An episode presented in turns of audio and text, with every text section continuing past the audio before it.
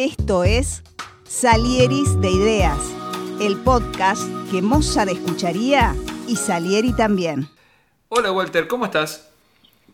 Hola Alberto, un gusto, ¿cómo estás? Estamos con Walter Abrigo, un gran, gran recomendado para este podcast, eh, emprendedor tecnológico, presidente de varias compañías, metido en este mundo que tanto nos gusta indagar de los venture capital y demás. Así que un gusto tenerte por acá. Bueno, bueno, igualmente. Lindo compartir la experiencia. Muchas gracias por la invitación. Genial, genial. Yo siempre estoy, estoy buscando gente, me gusta mucho esto del, Venture Capital, por ahí sigo a, varios, uno muy famoso de podcast mexicano se llama Oso Traba, y, veo todo el desarrollo que tiene por ahí México, Brasil y como que la Argentina es como que estábamos medio incipientes todavía en esto de los Venture Capital, pero bueno, un, gusto tener a alguien que, está en eso. Bueno. Así que bueno, vamos, vamos con la, primera pregunta de, de siempre este podcast, que es... Eh, si aceptamos que todos somos salieris de, alguien, o sea, aquella mítica figura del que le robaba las partituras a Mozart, eh, ¿de quién te robaste vos ideas? ¿Quiénes fueron tus Mozart? Hmm. Interesante. Mira, vos sabés que en, chino eh, copiar los símbolos, de copiar y aprender son idénticos. Ah, mirá, qué buena, qué buen dato no, el tema de copiar no es peyorativo como para nuestra cultura latina. Eh, em, yo no, me considero una persona creativa, lo, que sí este, eh, los, me considero estar atentos a todos los que, con las personas con las que charlo, con todas las personas que estoy conectado.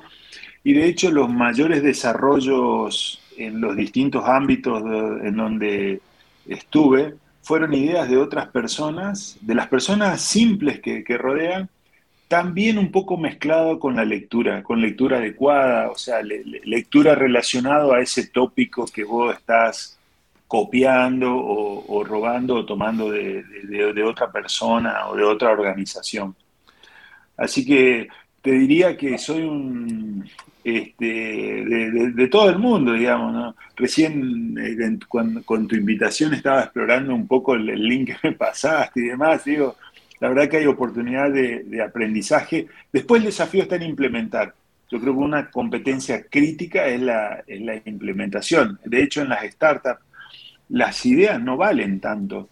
Eh, lo que más valor tiene es un equipo en una evaluación de un proyecto el 70% se lo lleva el equipo. O sea, cuán capaz es el equipo de, que cuando esa idea no funcionó, pivotear y ir por otro lado, ir por otro camino.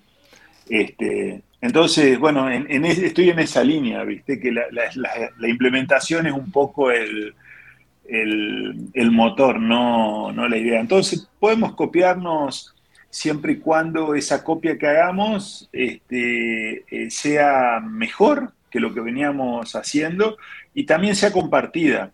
Es decir, podamos reconocer a las personas que en ese camino nos ayudaron. Bien, bien. Eh, yo creo mucho en eso de la ejecución. A veces hay una frase que había escuchado que una idea puede valer un billón, pero una idea ejecutada puede valer un billón. O sea, es, es realmente si no, yo a veces charlo con emprendedores y me dicen, sí, no, pues no quiero contarle. Digo, mirá, tu idea no puede ser, o sea, eh, Leonardo da Vinci ya no existe más, o sea, tu idea se le ocurrió un montón, lo gritamos por la calle y nadie va a ir a salir corriendo a hacer eso. El tema es hacerlo.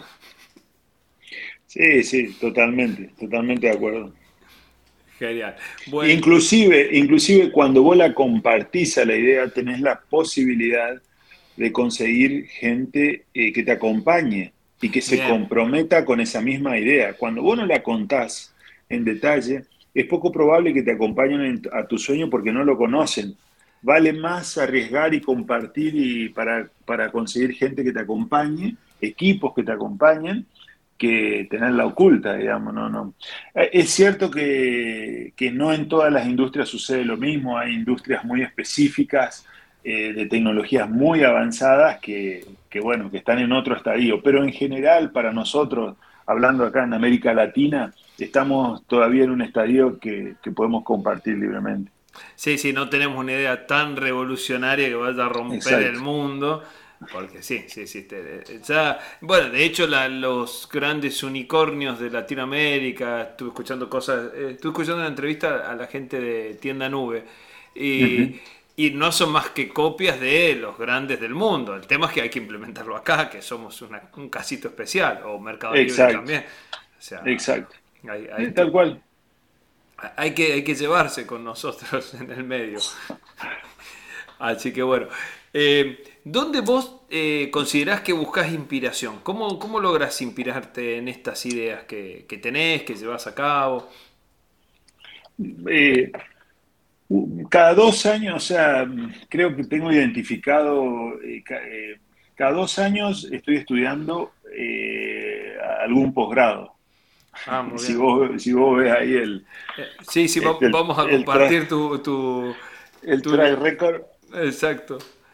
Bueno, perfil de LinkedIn, a mí me encanta cada dos años estar estudiando algo, algo distinto. Por ejemplo, en los últimos dos años estudié en con OpenExo, eh, OpenExo de una organización que es como una spin-off de la Singularity University, todo sobre organizaciones exponenciales y cómo implementar y demás, cómo desarrollarla.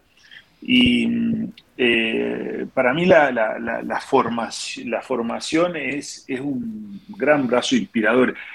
Y en esos espacios de formación, a su vez, hay yo entiendo, eh, aparecen o me aparecieron en mi vida dos disparadores, nuevos libros, nuevos autores, gente a quien empezar a leer este, y encontrar cosas nuevas, y también una red de personas que están en esa temática y, son fuente de consulta porque están en un estadio más avanzado.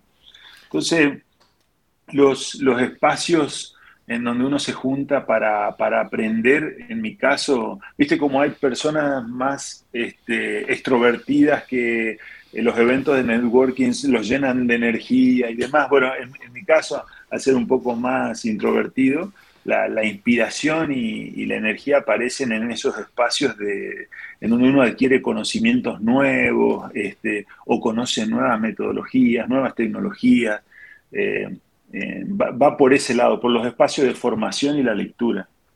Qué bueno, qué, qué buen dato. Yo soy alguien que también soy bastante apasionado por toda la formación y a veces pongo en la balanza bueno, cuando termino de estudiar cosas y cuando pongo a hacer más, trato de hacer mucho, pero, pero sí creo mucho en lo de las redes. Hubo una maestría en gestión acá en la Universidad de la Patagonia que duró unos cuantos años y hace ya más de 10 que se cerró lamentablemente.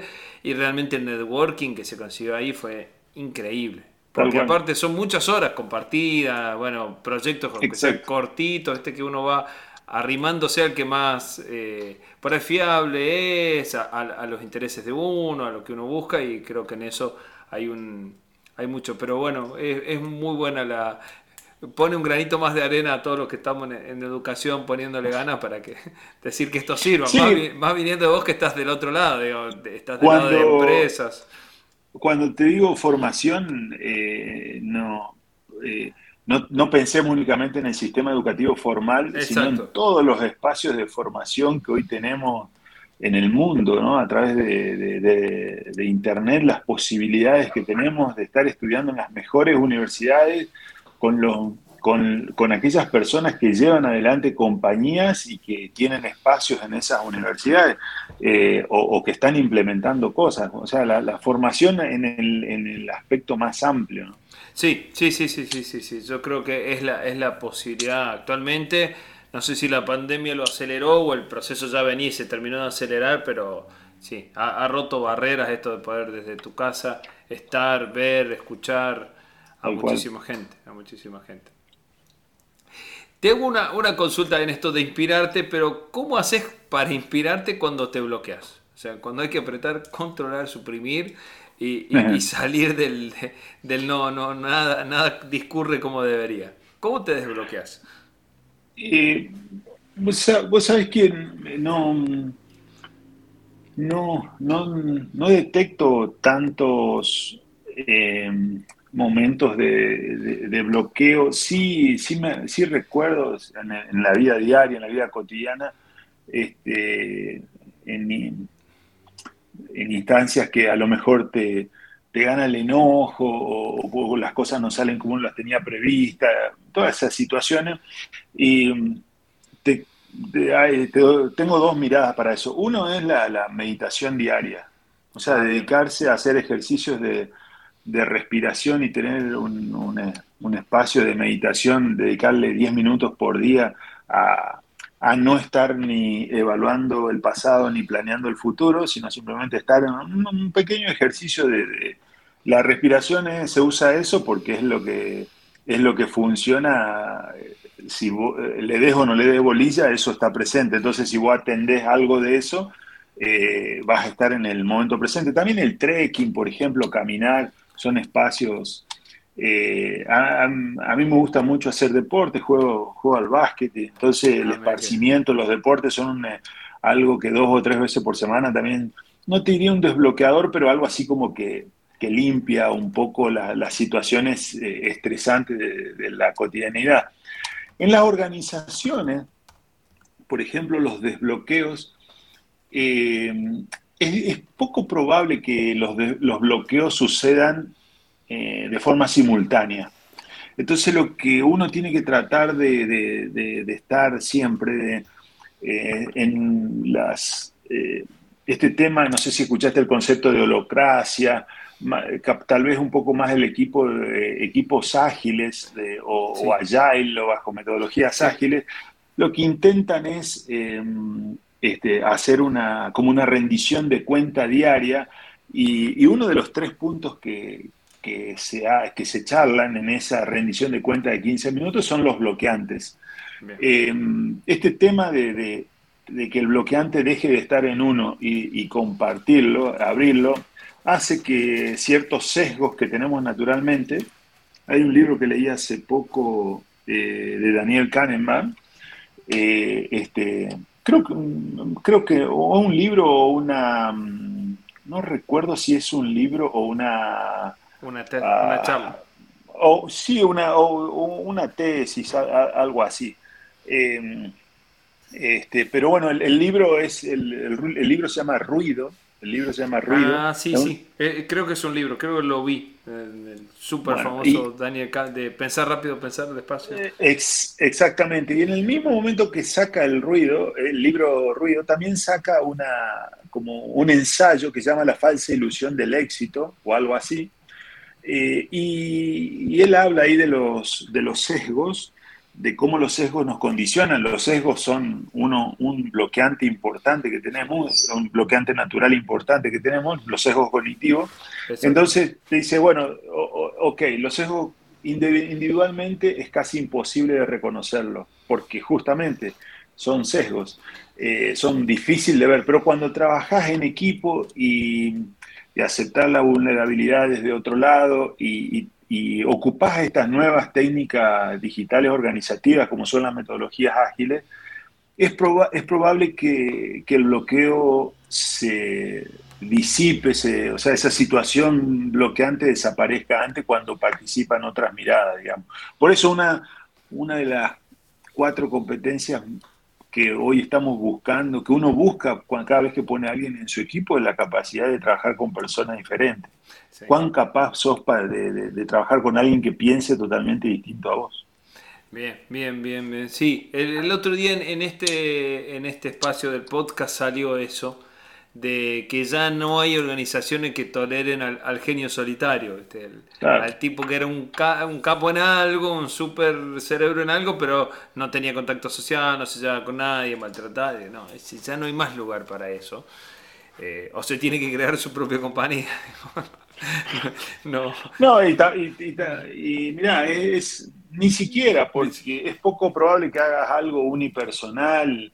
Eh, hoy en el mundo cada vez hay más servicios y en los servicios interactúan con gente.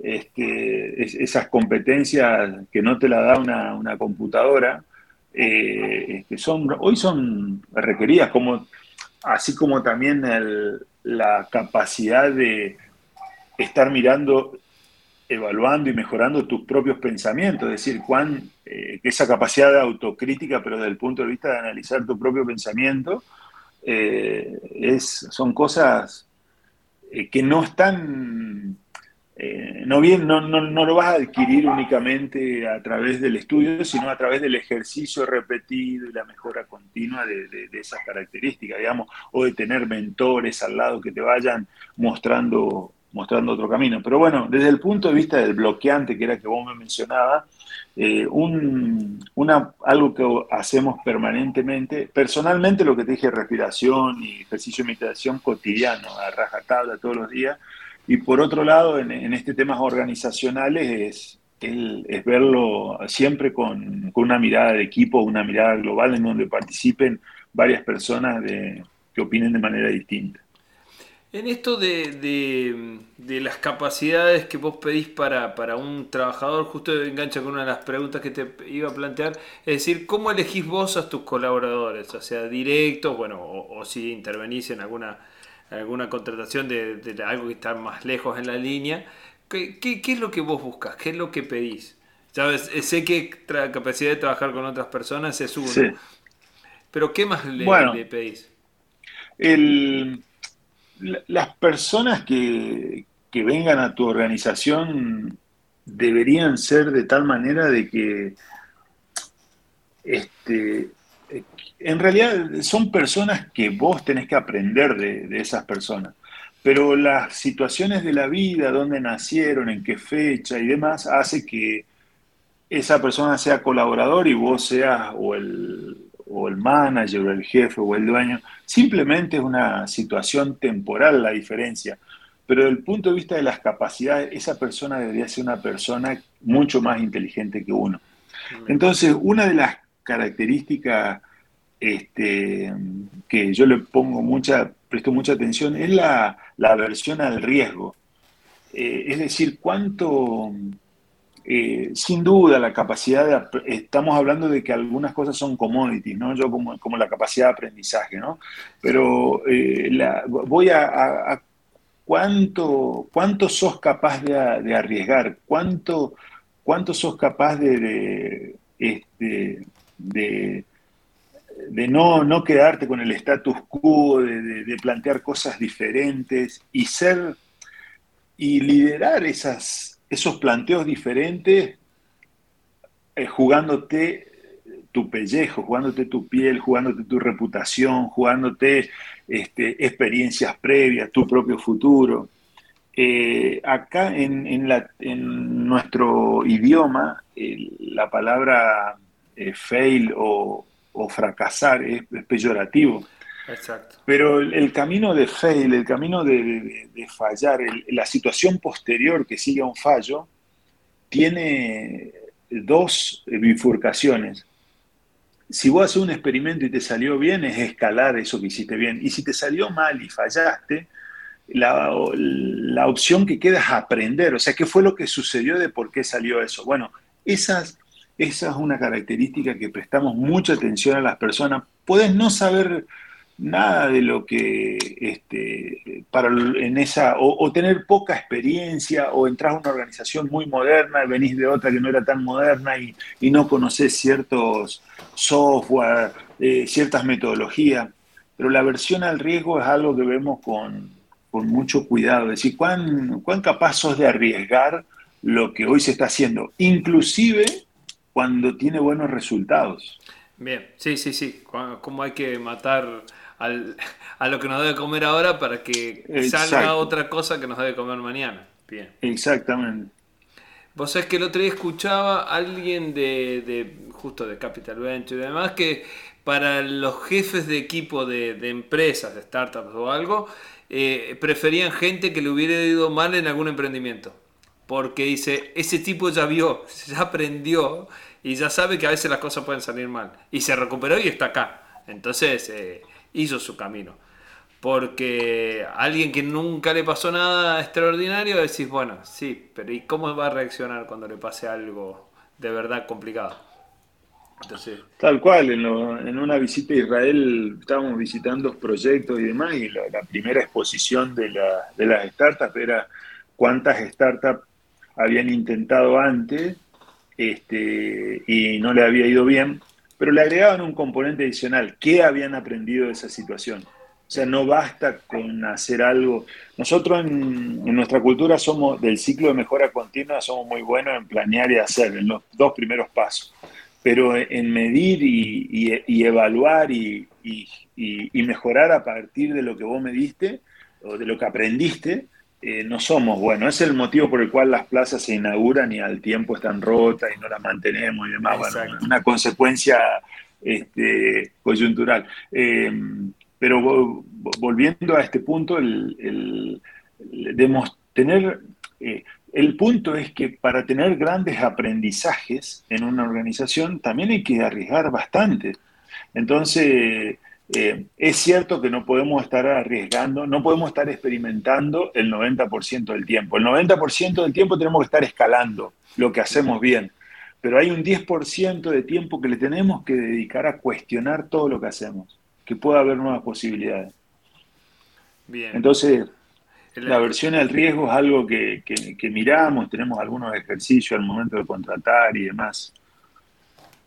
Genial, genial. Es, muy bueno, es muy bueno pensarlo así y es muy bueno que las organizaciones lo empiecen, porque hay mucho conformismo. Yo veo, estuve en alguna organización grande y en, y en, pymes, y bueno, ahora estoy mucho más en contacto con pymes, pero bueno, como que en las grandes después el manual y cumplir el manual y no te vayas de ahí porque, nada, te, pegan por todos lados.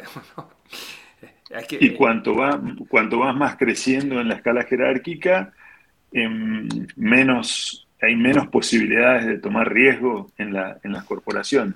Es así, sí. Exacto, es exacto. Pensando en, esta línea, eh, ¿cuál fue el desafío más grande que, tuviste vos o que vos considerás desde el punto de vista profesional o personal o algo que quieras compartir? Así decir, esto realmente, después que superé esto, la cosa marchó diferente. Hasta los 39 años eh, fui, fui empleado eh, era, tenía una posición alta dentro de una corporación y, dejo la corporación y eh, un, tiempo, un tiempo previo a dejar la corporación este, fundo, cofundo con, con otras personas Incutex y eh, que es esta aceleradora startup de base tecnológica. Eh, y también, por otro lado, casi contemporáneamente, este, eh, tomo parte de una sociedad, de una empresa que desarrolla software en Estados Unidos y tiene base en, en 12 países, que se llama Santex. Entonces, el mayor desafío, el mayor desafío es, fueron dos, dos grandes, lo tengo súper identificado por este tema de la introspección y demás.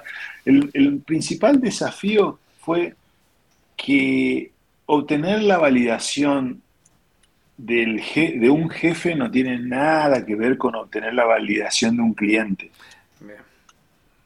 Cuando vos podés tener validaciones de tu jefe, del jefe de tu jefe, y y no siempre esas validaciones provienen del mercado, pueden, probablemente provienen de, estar satisfaciendo intereses este, personales o intereses de ese, de ese momento vinculado a la, a la, a la, organización interna, digamos. A la organización interna, exacto.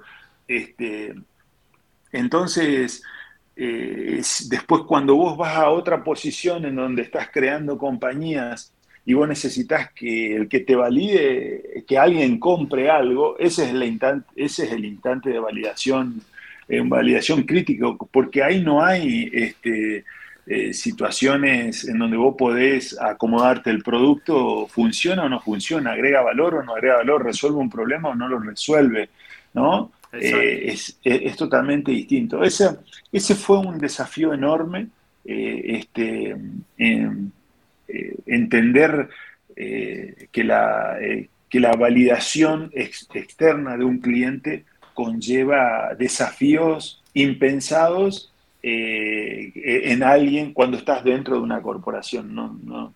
La corporación tiene eh, presupuestos y vos tenés que gestionarlos. Acá la validación del producto genera sus, sus fondos para, para, seguir escalando y demás. Es decir, mundos totalmente distintos. Ese fue un, un poco el, el, un desafío, que no lo sufrí tanto porque siempre tuve en las organizaciones donde estuve, tuve un, espíritu emprendedor de cambiar la realidad que, me rodeaba.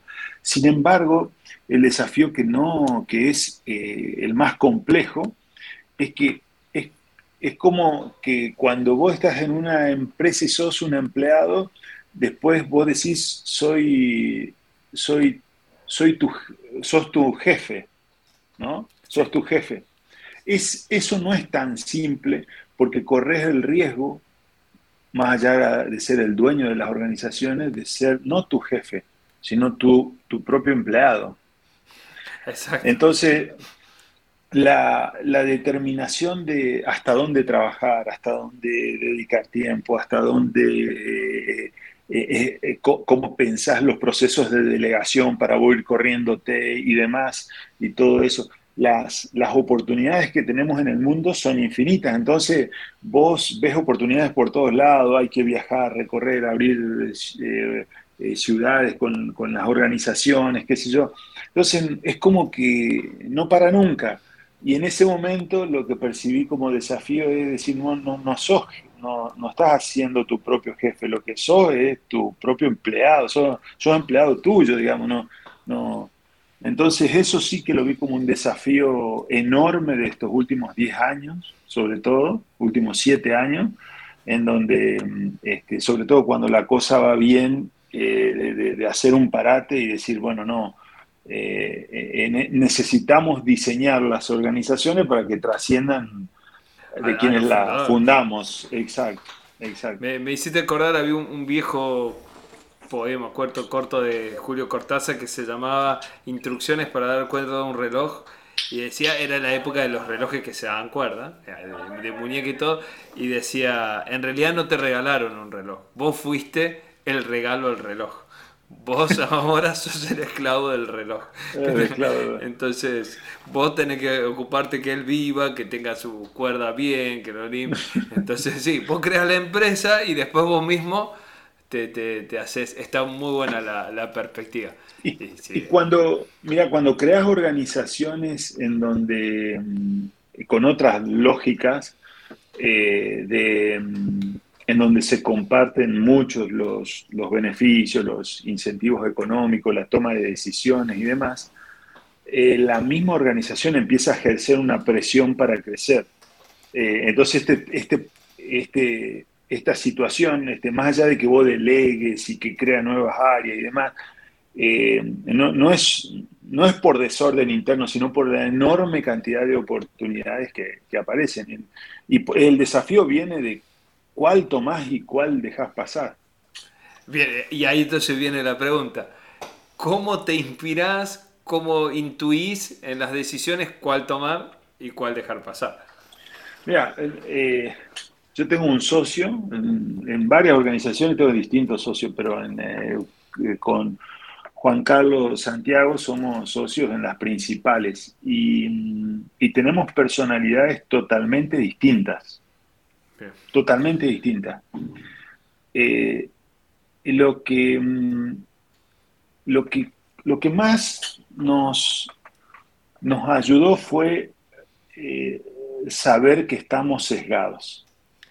Entonces, no intentar eh, exponer desde la lógica situaciones que son puramente emocionales. Es decir, se presenta una situación y a vos te pasa algo con la situación, pero después tu inteligencia te hace capaz de responder desde la lógica, es decir, vos integrás hacia atrás. Y tiene sentido lo que vos decís el libro Pensar lento, o pensar rápido lo explica en detalle cómo funcionan los, dos, eh, estos dos cerebros que lo llaman Daniel Kahneman.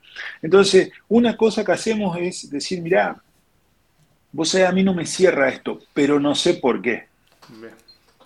O sea, ser, ser, ser explícito y decir, no, no sé por qué no, no, la verdad es que no, esta persona no me, no, me, no me da tranquilidad, pero no sé por qué. O sea, dar, saber que estamos sesgados, dar, dar, mostrarnos vulnerables, dar, dar lugar a la duda y hacer participar, a como te decía anteriormente, cuanto más personas participan en una decisión, o las personas correctas, obviamente, las, las, que más pueden aportar del entorno, es posibilidad que esos, esos que eh, porque somos muy, somos muy malos viendo nuestro propio sesgo, pero somos muy buenos viendo el sesgo ajeno. Los de los demás tenemos todos claros, sabemos que, cuál es el que se enoja siempre, claro, cuál es el este, pesimista.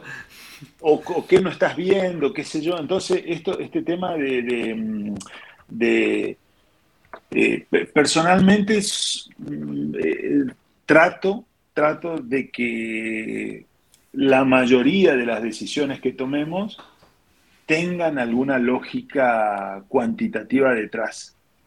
Y si no la tienen, eh, compartir con, personas hasta encontrarla esa lógica o invalidarla.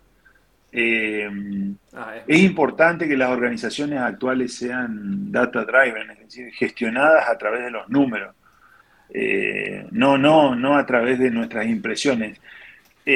como te decía, los, números que vamos a mostrar están sesgados por nuestros intereses y una serie de cosas, pero cuando vos lo mostrás grupalmente, hay una posibilidad enorme de que esos sesgos se reduzcan. Entonces es importante a cada, a cada situación que se presenta, a cada oportunidad, ver los, los números finos de esa oportunidad. Está bien. Aparte es un buen lenguaje para compartir. A mí me encanta matemáticas, de hecho doy clases en matemáticas y es el lenguaje más universal de todos. Yo le digo a los chicos, con esto, encima yo también tengo mi sesgo de, formación de base de contador, calcular que para mí los números no, no, le hace falta palabras, o sea, para mí presentar un Excel alcanza y después te dicen, no, se lo tenés que explicar, eh, pero está, está bueno poder poder sacar esto de la, de la intuición del fundador, porque eh, hay cosas que la intuición también, por los sesgos mismos, traiciona o, te da eh, elementos equivocados. sí, hay, evidencia que va avanzada de que la intuición es este, información eh, que surge, de que, que bueno, no, en este momento no podés decir con, por qué te surgió pero, pero hay una serie de experiencias pasadas que, que, validan que eso te haya aparecido del inconsciente así de golpe. Exacto. Eh, más allá de que hay personas súper talentosas y, y, con capaces de imaginar un futuro que al menos yo no me lo imaginaría o de integrar cosas y demás, pero estamos hablando de una distribución gaussiana de la, de la media de la que, la que estamos. Yo digo, bueno, este, em, tiene, más allá de los extremos de que hay gente talentosa y demás, hay, hay como una situación de, que, de, muchas horas de dedicación y de información y de situaciones parecidas vividas en el pasado que en un momento florecen eh, del inconsciente y bueno, no, no sabes cómo te aparecieron, digamos. Hay, hay varias varios avances en esa línea. Hay un libro muy interesante que de hecho lo tiene Alberto Salazar, nuestro amigo en común, y no me lo devolvió. O sea, aprovecho este podcast para reclamárselo, que se llama Blink. Claro, exacto. Que, habla De, un, de, un, experto en, no sé, en la Grecia antigua que decía, esta estatua es falsa, y no sabía por qué. De ahí saqué una frase, me gusta mucho, y la comparto con vos para ver si eh, te parece, es eh, la intuición es muy buena cuando uno es un experto en algo. claro, Malcolm, Malcolm Gladwell. Exacto. Entonces, en las cosas que uno no es un experto es mejor ir al manual y a la racionalidad, pero las cosas que uno sabe mucho, por ahí la intuición te dice esto, como que muchísimas experiencias de atrás te traen rápido la información, te dicen, mmm, algo no hay. Malcolm Gladwell, exacto, el de Blink. Tipo escribe muy bien, medio pesado escribe, pero, pero sus ideas son muy buenas. Sí, eh, él es periodista, ¿viste? Entonces lo pone mucha narrativa atrás de, la, de, lo, que escribe, pero lo, interesante es que los casos, vos lo podés ir viendo eh, fíjate lo que se comió el perro, eh, cuál es el último de él. Eh, yo leí cuatro o cinco libros de él, es pesada, tiene esa, esa componente, pero las historias y lo que extraes de las historias y cómo integra las historias son súper interesantes, muy ricas. Muy ricas. Sí, yo leí Punto de Inflexión también del el Tipping Point. Ah, del Tipping Point, exacto, las 10.000 horas. El de las 10.000 horas. Sí, sí, ahora, ahora hay muchos cuestionando eso, pero es, es, una, es una gran, gran, gran medida decir cómo llegaron. El otro día leí la, la biografía de Andrea Agassi, de Open. Y el tipo, nada, su padre con los tres hizo lo mismo. O sea, de los dos años le puso, los tres le puso una raqueta de tenis y una cancha de tenis en el patio, porque eran pobres, entre comillas. Y el único que realmente la rompió fue Andre Agassi pero bueno, tuvo las 10.000 horas. Ahora no es el único ingrediente. No, no, totalmente. Eh, ya que estamos hablando de autores, Nassim Taleb, este, ah, bueno, tenés, tenés, varios ahí, eh, eh, varios libros. Ahora sacó dos en este último tiempo, El lecho de Procusto y, y el otro, Jugarse la piel. E, ese jugarse la piel viene muy bien para nuestro momento político actual. y él, Nassim Taleb, habla, hay una componente. Eh, ¿Te acordás la, ley de, de Pareto? Sí, bueno, la debes conocer, bueno, la, del 80-20, ¿no? La del 80-20, exacto. El 80% de los resultados producidos por el 20% de las causas. Una cosa así arrancó con el dinero en Pareto en Italia, bueno, de la riqueza, ¿no? ¿Dónde estaba la riqueza? Pero si vos a eso lo, lo haces, este, lo, al, al 80% este, volvés a analizar, le volvés a aplicar la, ley de, Pareto, aparece una relación muy parecida a 1,50, ¿eh? exactamente 0,86, 52, una cosa así. Entonces, si vos repetidamente sobre el mismo universo volvés a aplicar la ley. Entonces, el 1%, el 50% de las causas queda definida por el, de los resultados queda definido por el 1% de las causas. Y yo creo que eso, esa explicación ahí conviven las dos situaciones. O sea, la mitad de los resultados provienen de las 10.000 horas. Y hay otra mitad de los resultados que pueden provenir de un evento aleatorio. Que vos no lo tenías previsto, es aleatorio y te ayudó positivamente o no. O vino ese momento aleatorio y le habías metido 10.000 horas y, y fracasás igual. Lo, esas historias de, de esfuerzo, de dedicación y demás, yo personalmente le, doy el 50% de, del éxito. No, no, no, hay un evento aleatorio importante que define la otra mitad. ¿Hay un toque de la varita mágica o algo que te diste cuenta que te puso un escalón más arriba y ahí te una, a, la ola? Una persona que conociste, una persona que conociste, una, este, un viaje que hiciste. Eh, situaciones externas del mercado que no estaban previstas.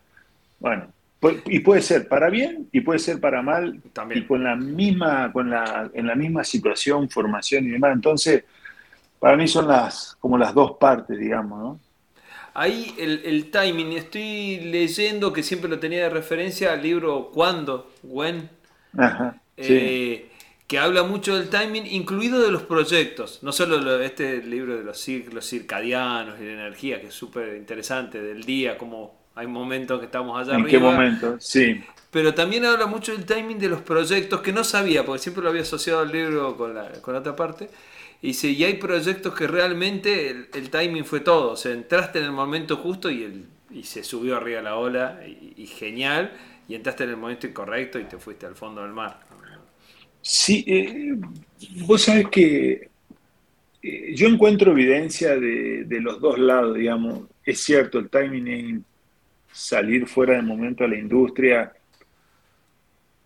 Yo lo, que pienso sobre eso es que puede que me genere, no me genere resultados extraordinarios, pero que igual me genere resultados positivos. Acá hay un caso, eh, hay, hay, organizaciones que surgieron después de Mercado Libre en Argentina, en Argentina y fueron y crecieron localmente en las regiones donde estaban y fueron vendidas después a corporaciones eh, este, americanas y eh, cuando vos ves la historia de ese emprendimiento y demás, es cierto, el timing no es el correcto, salió después de Mercado Libre y demás. Sin embargo, cuando ves la ejecución de ese proyecto, eh, lo terminaron, tiene un, fin, un final exitoso. Entonces, el timing, claro que es importante, es muy importante, eh, pero también yo lo pondría que que la ejecución no, no pierde valor. O sea, es otro ingrediente el, timing, pero la ejecución no pierde el talento para, para, ejecutar y adaptarse a ese timing sigue teniendo potencia. Es lo que te decía en un inicio, el 70% del valor de, de, un emprendimiento lo tiene quienes lo integran, las personas de quienes lo integran. Sí, sí, sí, sí. Coincido mucho en que, que uno, uno mismo a mí estado, me ha tocado estar un poco en gestión de, algo muy raro que son hospitales, eh, dos veces. Y a veces eh, uno confía en un proveedor, por ejemplo, porque está tal persona. Ah, dice, si está tal persona lo vamos a resolver. No te da problema, ni, ni, te preocupes porque lo llamamos a él y él lo va a resolver. Y creo que eso va en línea de lo que vos decís. O sea, un buen equipo detrás de una empresa, sabes que te va a dar buen resultado o el mejor que se puede dentro del contexto en donde están inserto, digamos, porque hay cosas que a veces son imponderables no sé, ahora que estamos con tanto lío de importaciones, alguien te va a decir, y no te lo puedo entregar porque no hay. Por más que sí, Tal cual. Sí, sí, sí. Por eso te decía, ese otro 50% a veces juega a favor y a veces no, a veces al revés, una variable externa no prevista que, bueno, tenemos que salir a capearla como podemos, pero no vamos a tener esas performance extraordinarias. Exacto. Te, consulto, Walter. Eh, ¿Qué te parece interesante y qué te aburre? a mí me aburren las reuniones sociales, estas de, en donde, bueno, uno, uno, yo estoy en varias cámaras, en varias este, organizaciones intermedias y, bueno, ese, el networking por networking a mí me cuesta un montón. O sea, no, no realmente me aburre, pierdo energía en esos, en esos eventos. No digo que no me adapto y hago el esfuerzo y, trato de. Y, voy. Por ahí trato de ubicar otras personas que en ese rol tienen más eh, cualidades que yo y, la parte de tener más cualidades disfrutan. Entonces, esos eventos me cuesta un poco y, la verdad me, aburre también un poco. Em, eh, lo que a mí me parece, lo, aquello, o sea, lo, que es muy interesante y, que todos los días es que las nuevas tecnologías, eh, desde, vos, vos sabés, en, un celular nosotros tenemos 130 aparatos. ¿Sabías eso? Eh, no, no. O sea, tenés, la, tenés una cámara de foto, ¿no? Exacto. Tenés un GPS y tenés 128 aparatos más. Ah, bien. Sí, sí, es una locura lo que teníamos hace 20 años. Claro, vos, entonces la, la, el, eh, hay, hay, un, hay un muchacho, yo soy del, interior del Chaco, de la provincia del Chaco, hay un muchacho ahí que termina el colegio y, y él lo que hacía era cortaba el pasto. Y con el celu, aparte de cortar, eh, o sea, cortaba el pasto y ponerle cobraba X cantidad cada corte de pasto pero no sabía nada de jardinería.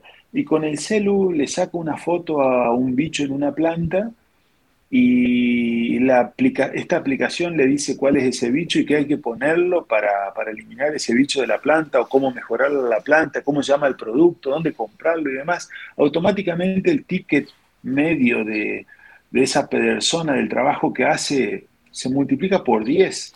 Bueno, ese, ese cruce de la, el, impacto que tienen las nuevas tecnologías en la sociedad hoy para resolver los problemas globales y también para resolver estos pequeños problemas cotidianos son cosas que me, que me movilizan y me parecen súper interesantes, le dedico un montón de tiempo, este, eh, estoy en proyectos que, están en esa línea. esos serían los, es, muy bueno, es muy bueno porque realmente hemos incorporado muchísimo cómo resolvemos problemas. Acabo de, venir, de buscar unas cosas, unas cosas que no conseguí, pero los lugares que más o menos sabía dónde estaban en mi ciudad, los puse en el Google Maps. Chao, me decía, ya no le erras más por una calle, pues dice, no, dobla acá.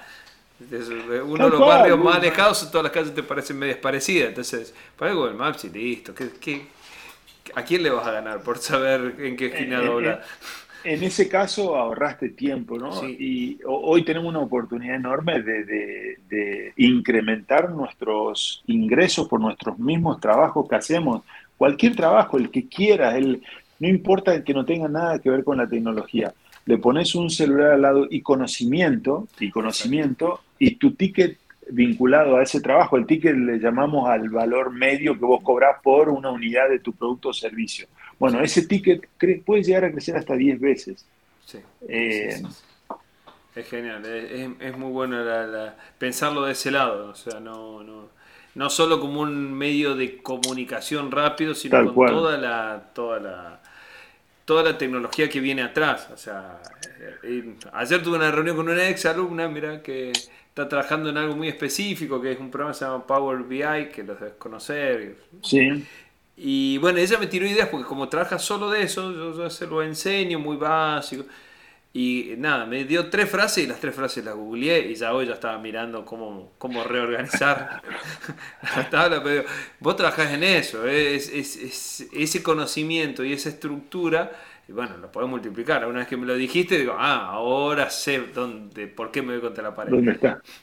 Pero inmediatamente sí, donde, le meto mal el dedo. Entonces, eh, es, muy bueno. Pero bueno, si inmediatamente pones un tema y, salen cinco opciones para aprenderlo, para, verlo.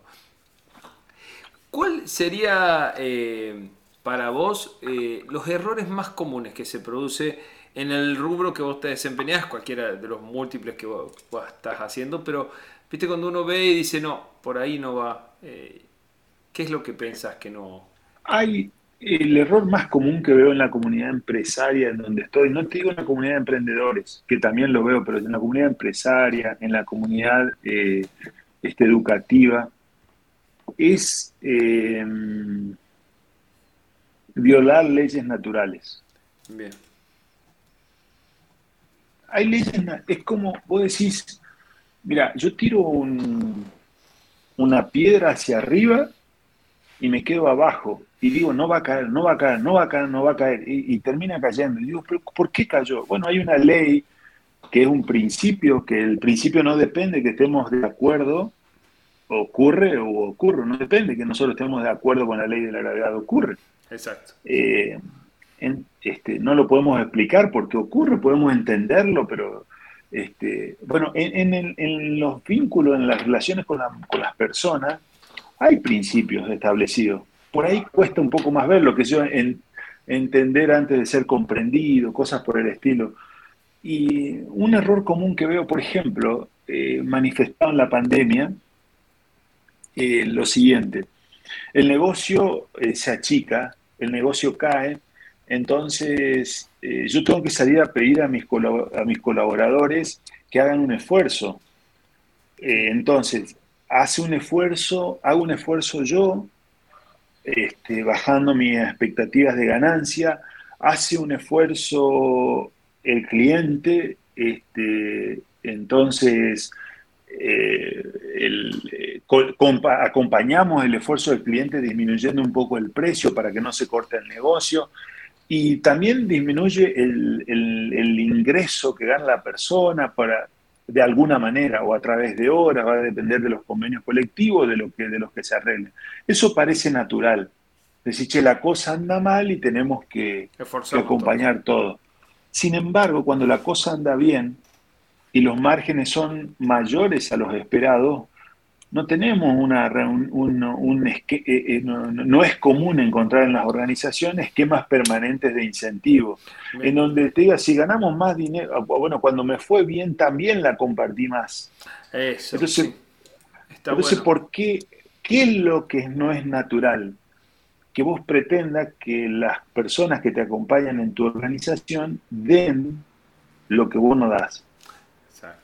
Exacto. O sea, es, fácil pedir que todos compartan las pérdidas, pero bueno, después cuando va bien hay que compartir también, pues si no, no vas a tener compromiso a largo plazo. Es, es, un ejemplo, o sea, hay un montón de ejemplos, pero te quería dar un ejemplo burdo, grueso. Este, eh, en, la, en la principal organización en la que estoy, nosotros compartimos el 22% de los beneficios después de impuestos.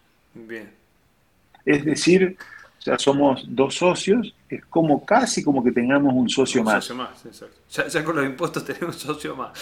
Sí, no, por eso te digo, eh, después de los impuestos, pero eh, es una... Y, los negocios siguen creciendo, y más compartís y más ganás. O sea, entonces la, parte, lo, que veo que se hace con que la tecnología avanza, eh, la tecnología avanza y nos hace trabajar de otra manera y no da posibilidades, pero los vínculos, es decir, la, forma eh, que se organiza la empresa, la estructura de poder, las metodologías de las conversaciones, las tecnologías sociales que usen para charlar, eso está, es, eh, hoy es obsoleto, digamos, es de otro, de otro siglo. Sí, sí, sí, sí, sí, sí, Parece muy interesante, me, me, me llevo, me llevo la, la idea.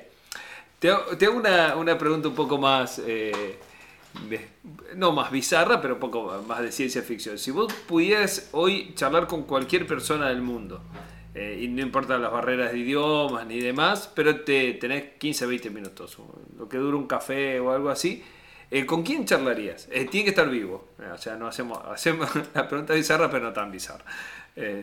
a, mí, a mí me gustaría charlar con hay, dos tipos que estuvieron laburando juntos, pero bueno, con uno de ellos que se llama, con Daniel Kahneman, y me gustaría hacerle un montón de preguntas. No, no, tendrá que ver con mi lado que me gusta aprender, estudiar y demás. Eh, hay un montón de personas que a uno le gustaría consultarles cosas, pero o preguntarles o que te cuenten. Pero este tipo, y trabajó con otro que se llama Dan Ariely, que tiene la mitad de la ah, cara quemada Sí, sí, sí. Eh, este, eh, los, dos son de Israel. ¿no? Eh, en, otro momento te hubiese dicho, me gustaría charlar con Nassim Taleb, pero no me daría, a la segunda pregunta me echaría, así que no, no, no sería un tipo adecuado para charlar. Pero este, esta persona me, da, me genera una intriga de que, de que tiene más conocimiento que el que puede que, puede plasmar en su, exactamente y que solo plasma lo que está totalmente validado y aquellas cosas que están en camino de no, no, está, no, no, están plasmadas. Estaría bueno encontrárselo en un asado después que se tomó el primer vino y empieza a hablar más suelto.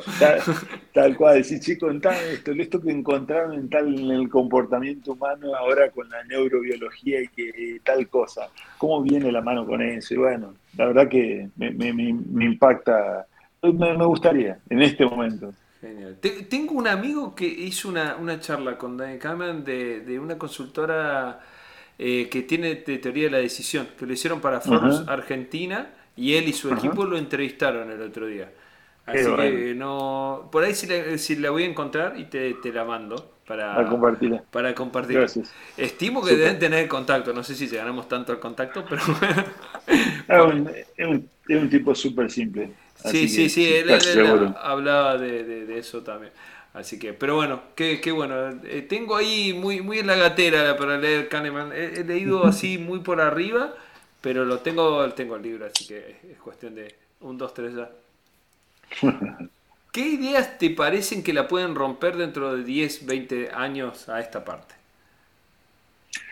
Eh, hay una... Mm, hace ocho años no, no, no tanto, hace seis años, visité una, organización en un pueblo de, California, pueblito, viste, estos pueblitos están todos uno al lado de otro con las principales tecnológicas, eh, estaba en un subsuelo y ellos se encargaban de elaborar los cruces de las macro tendencias. Ah, es decir, vos, eh, por ejemplo, decías, eh, Vos, vos analizás, por ejemplo, el costo de, del ADN, ¿no? El costo, cómo va variando el costo de obtener un ADN. Sí. Y por otro lado, y vas, eh, analizás el, este, impresión 3D, la impresión 3D de la piel, cómo va evolucionando eso tecnológicamente y cómo va evolucionando el costo de eso. Cuando vos cruzás esa, esas, dos macro, esas dos tendencias, porque en algún momento se cruzan, ellos estiman, ellos en su trabajo, estiman cuando eso se cruza, bueno, en ese momento cada vez que nazca un niño le, voy a poner un, puntito en su talón y ese puntito en su talón este, es su DNI, su tarjeta de crédito, su con todos los cuestionamientos que esto lleva, ¿no? Sí, sí, sí, sí, todo la parte mala y la parte buena. Bueno, eh, no, este, en este, nosotros yo veo para los próximos, analizando estas macro tendencias, que deben ser unas 10 macro tendencias de, esta organización, eh, este, para América Latina las cosas, tenemos un camino todavía de transformación, de transformación digital de los procesos existentes.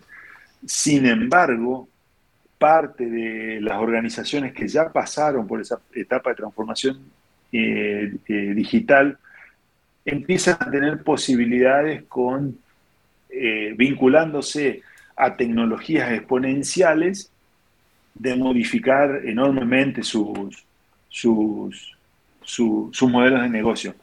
Te, lo resumo. Si hay algo en lo cual me parece que los próximos años, no, no, no te digo 10, 20 años, es muchísimo 10, 20 años, pero en los próximos 5 años es en, en los negocios tradicionales vincularlos con algunas de las 14, 15 tecnologías exponenciales que hay hoy.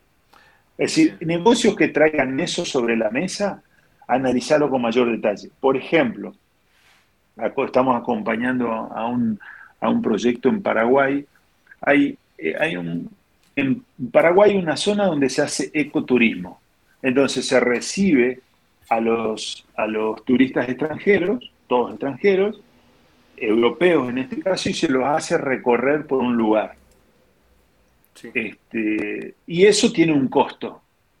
Y los servicios adicionales que hay hoy tradicional son el hotel, la comida, algún evento. ¿Listo? Todo eso es es parte, todo eso lo podemos digitalizar, es decir, digitalizar la reserva en el hotel, digitalizar la programación del viaje, este, las, las fotos y demás. Sin embargo, si lo ponemos alguna, una tecnología exponencial al lado, por ejemplo, un dron y realidad aumentada, eh, esa persona, este, el año, eh, por haber venido una vez, puedo hacer que se saque fotos en un lugar donde no estuvo, tal cual como si se hubiese sacado sin venir hasta acá desde Alemania y estar al lado de un jaguarete, por ejemplo, de una manera increíble que no... Este, eh, y, el ticket medio de esa experiencia es muchísimo más alta que la, primera. O sacarse fotos desde lugares inesperados, porque antes no lo podía tener y ahora con un dron muy simple lo puedo tener. Entonces, ese, ese es un ejemplo muy simple, en donde vos ves que una, la industria del turismo, algo tradicional, simple, vinculado a dos de estas 14 o 15 tecnologías exponenciales que tenemos a disposición, cambian totalmente el modelo de negocio. Entonces, para mí lo, lo, que, lo que va a, disrumpir en estos años, en lo, en lo que viene ahora, es la disponibilidad de esas tecnologías exponenciales y cómo podemos hacer negocios, los mismos negocios, pero de otra manera. Genial. ¿Y cuáles son estas 14 o 15? ¿Hay un listado? ¿Lo podemos encontrar? Sí, bueno. La googleamos. Este, no, no, qué sé yo, eh, eh, impresión 3D, eh, la, todo lo vinculado al, al ADN, todo lo vinculado a, los sensores y lo que vos escuchás sobre Industria 4.0 o Internet de las Cosas, eso tiene que ver con los sensores los drones, eh, realidad aumentada, realidad virtual, computación cuántica, eh, este, que, lo que hace es otra, otra, otra forma de, realizar procesamiento claro que me permite otra que me permite obtener cosas que de otra manera sobre todo la inteligencia artificial eh, todas las tecnologías que tenemos hoy eh, eh, trabajando que me producen resultados a partir de la inteligencia artificial bueno hay un libro que se llama El futuro va más rápido de lo que vos pensás es un libro bastante nuevo de Peter Diamandis, eh, él, él no solo cuenta estas tecnologías, sino que nombra las empresas incipientes que están trabajando con estas cosas en otro nivel. Gente que está tratando de matar la muerte, por ejemplo. Sí, sí, sí. Yo que, siempre trabajé mucho en salud, eh, había venido de hacer el curso este del mundo de las ideas, que está Jerry Galbulki, el de Tech Río de la Plata.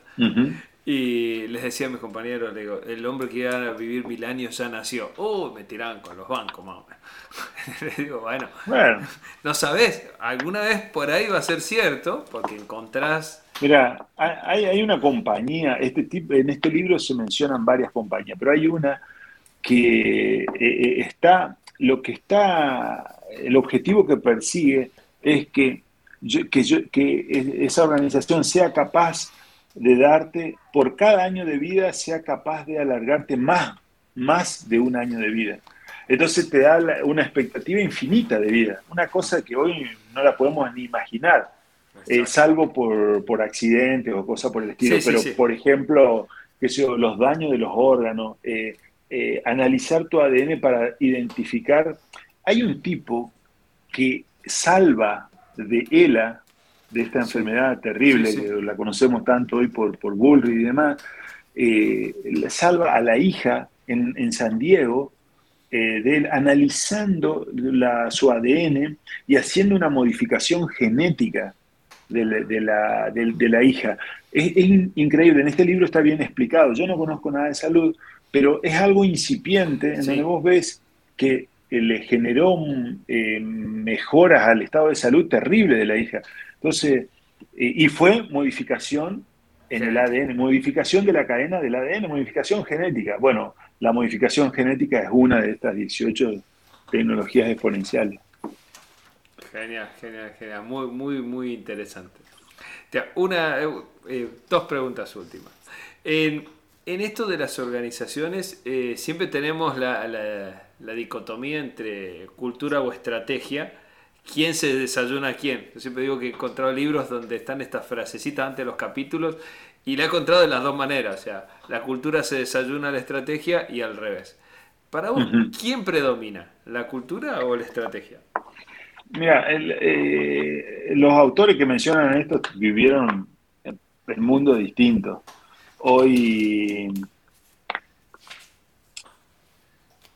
hay una, chica, del, una mujer encargada del PAMI que en estos días estaba tomando un café en, Cancún y le sacan una foto y la suben a una red social y, y toda la estrategia extraordinaria que ella. ¿Estás al tanto de esa situación más o eh, menos? Sí, sí, escuché que le había una foto, ¿no? Sí, a un funcionario bueno, Saca una foto y viste con todo este tema de los dólares y demás. Lo que te quiero mencionar es que hoy la, vos podés elaborar una estrategia eh, perfecta de despliegue, de, pero las, eh, este mundo volátil, complejo, incierto, ambiguo, este, y, totalmente conectado, eh, no, la, mejor estrategia es desarrollar una, cultura sólida en tu organización. La mejor estrategia que puedes hablar. Es cierto que uno puede decir, bueno, ¿cuál es tu estrategia para crecer en este país o para desarrollar talento en este país? ¿Qué sé yo? Bueno, sí, son planes de trabajo, cómo lo voy a llevar adelante. Qué. Ahora, eh, en, una organización para que esos planes se consoliden y demás, tiene que ser parte de la cultura. Y el otro día discutíamos, eh, Santex, eh, hicimos un trabajo durante un año y cambiamos el propósito. El propósito es la razón de existir de una organización y lo cambiamos. y cuando estábamos hablando sobre cómo íbamos a hacer para desplegar este nuevo propósito en la organización, eh, yo recordaba momentos hace unos 15 años cuando se hablaba de misión, visión, valores, y se contrataba una consultora para desplegar eso. Bueno, eso vos lo podías hacer porque no había redes sociales, porque el chisme viajaba a una velocidad muy lenta, las cosas no se sabían. Hoy, hoy la, cultura este, vive a través de, lo que nos, de nuestras acciones en forma cotidiana. Si vos decís que tus valores son A y B, pero después los hechos que ocurren en la organización no lo demuestran, no, la, estrategia se pone en riesgo. Exacto. Eh, eh, sobre todo en, en industrias muy competitivas. por ahí vos me decís, estoy en un monopolio, bueno, que es un monopolio forzado, es, es distinto, bueno, tiene el negocio en forma monopólica, no porque sea el mejor, sino porque fue asignado este, eh, a través de un marco regulatorio. Bueno, las cosas ahí, cultura, estrategia, la pondría, da igual. Pero en una organización en donde competimos, en un esquema, en una, una comunidad en donde competimos, quién da el mejor servicio, y sobre todo hoy que más del 50% de la masa laboral es millennial, y uno de los valores del millennial es que no le mientan, que le participen toda la información. La vulnerabilidad lo ve como un valor, no como algo malo. Este, para mí, el desarrollo de una cultura sostenible, una cultura que transmita los valores, termina hasta resolviendo problemas de la que no lo resuelve una buena estrategia de implementación. No tengo súper eh, este, claro a eso, digamos, y lo, vivo, por eso te lo puedo decir así. Genial, genial. Bueno, y, la última pregunta que un poco la fuiste contestando entre medio de toda la, entrevista es libros y pelis recomendadas. Eh, ¿qué, libros te, gustan mucho, más allá de los que ya nombraste, que ya tomé nota? Y yo después siempre hago un, post en mi página para, para, contar un poco más del capítulo que es solo el audio y, y siempre un poco los links y demás. ¿Qué, ¿Qué, libros te gusta? ¿Qué libros recomendás? Hay un, entrevistador de podcast que dice qué libros regalás. eh, mira, los, bueno, sí, la verdad que lo nombré mucho. Hay un libro, hay dos libros, son medio viejos, ¿no? Pero hay dos libros que yo recuerdo que, que, que fueron un evento aleatorio externo que que me direccionó para otro lado. Uno muy conocido, Los siete hábitos de las personas altamente efectivas, de Stephen Covey. Me, lo recomendó un amigo que trabajamos juntos y realmente me rompió la cabeza ese libro. Bueno, este, o, inclusive hoy vos lo volvés a leer y tenemos la posibilidad, eh, por ejemplo, los tres primeros hábitos con las tecnologías sociales, con Slack, Teams, eh, Plan, o sea, hay un montón de tecnologías sociales que hacen más fácil la implementación de, esta, de esos hábitos, por ejemplo, en una organización. Pero ese libro fue, y el otro libro, eh, haciendo un MBA, este, eh, que pude entender cómo es que yo podía diseñar en mi vida la exposición a cisne negro positivo. Ah, es decir, no puedo diseñar la exposición a cisne negro negativo porque no los quiero, no quiero cisne, entonces, eh, Nassim Taleb, eh, el primer libro que leo de él es ese, ¿no? Este, eh, y, después leí cinco, cuatro libros más de él, el, último es Jugarse la piel. lo recomiendo como autor, digamos, como autor a, él es ve la, pinta a la realidad de otra manera y con una evidencia, una evidencia enorme. Y esto, esto es lo que yo te decía, de este libro, por ejemplo, de Jugarse la piel, saqué dos o tres, dos o tres capítulos para desarrollar una nueva forma de vincularnos con los proveedores, por ejemplo, porque teníamos políticas de incentivo que bajo ciertos aspectos nos favorecían a los dos, pero en otros aspectos a nosotros no nos perjudicaban y a ellos sí. Entonces, eh, no en ese aspecto no nos estábamos jugando la piel y eso es antinatural.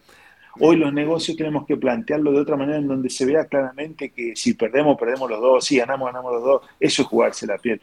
Como autores te diría, eh, eh, conductuales así, ¿no? De, eh, Stephen, eh, Stephen Covey, Nassim Taleb, y, en, y Peter Diamandis, ahora, queremos ver el, futuro, queremos ver qué hay de tecnología, pero en un lenguaje que podamos entender, lo que sea simple.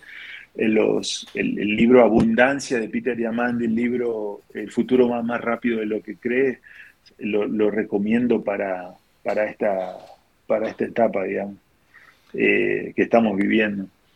Mm. Son, son por ahí los que más me, más me impactaron. Ya te lo nombré a Daniel Kahneman. Bueno. Muy bien, Y para los que les gusta el, séptimo arte, ¿alguna peli? Ahora estamos, en el reino de las series. Hay buenas series de... No sé si viste eh, la de HBO Startup, que es medio comedia. Que... Pues hoy que no vi ninguna de las vinculadas. Eh, veo, veo poco, veo, veo, veo poco. Eh, películas y series. Por ahí acompaño un poco a mi familia en las que están mirando. no, no, sí, no, no, veo, tanto, no vi ninguna de esas que me, que me contaron que estaban buenas, que hablaban de startups y demás.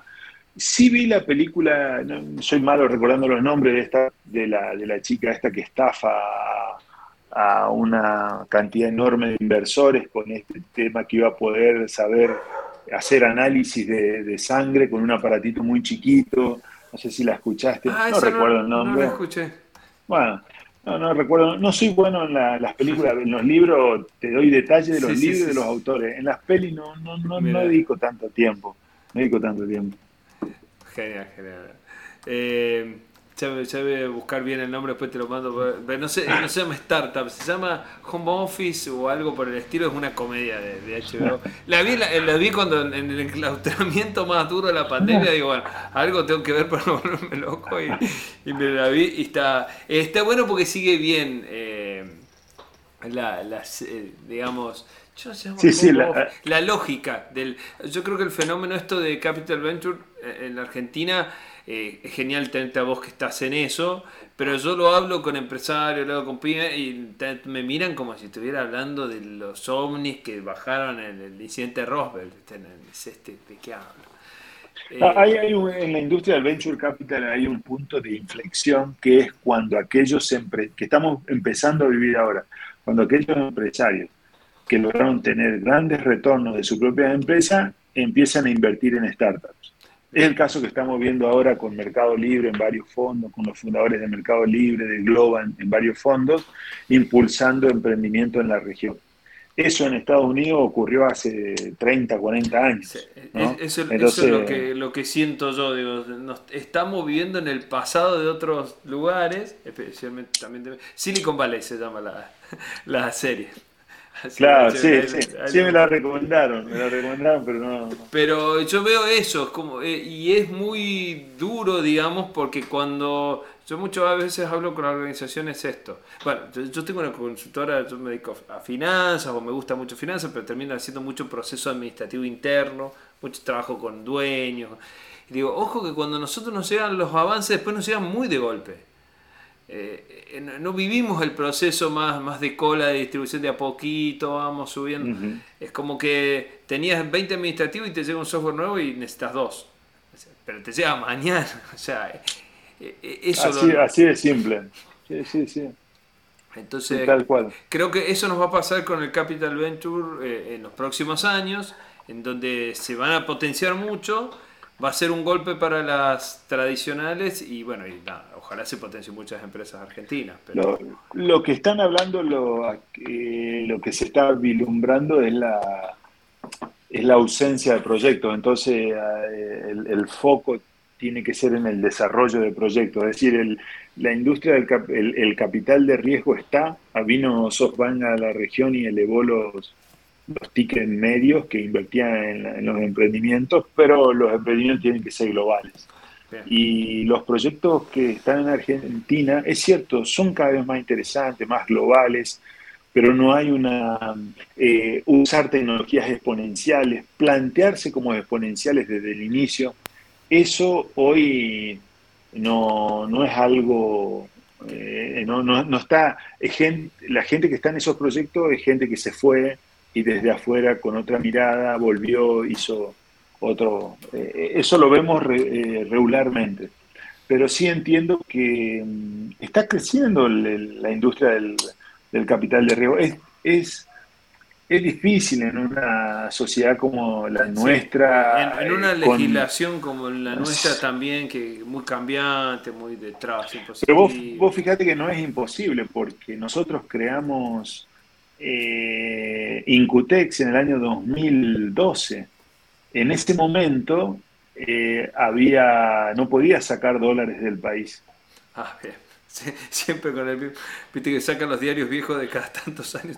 Bueno, hoy, ocho años después, este, seguimos casi parecidos y, y, ya realizamos inversiones en 27 proyectos.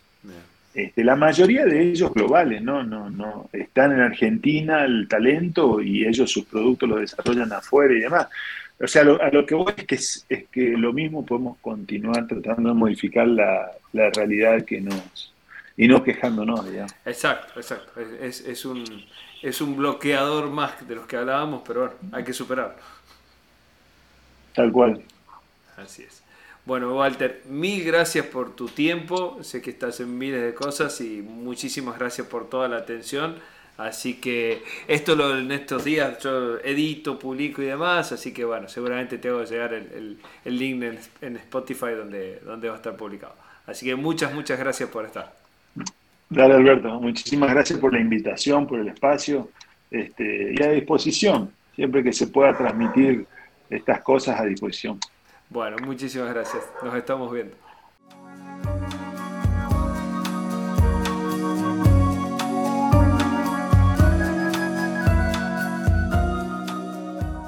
Serendipia, las ideas que nos encontramos buscando otras ideas.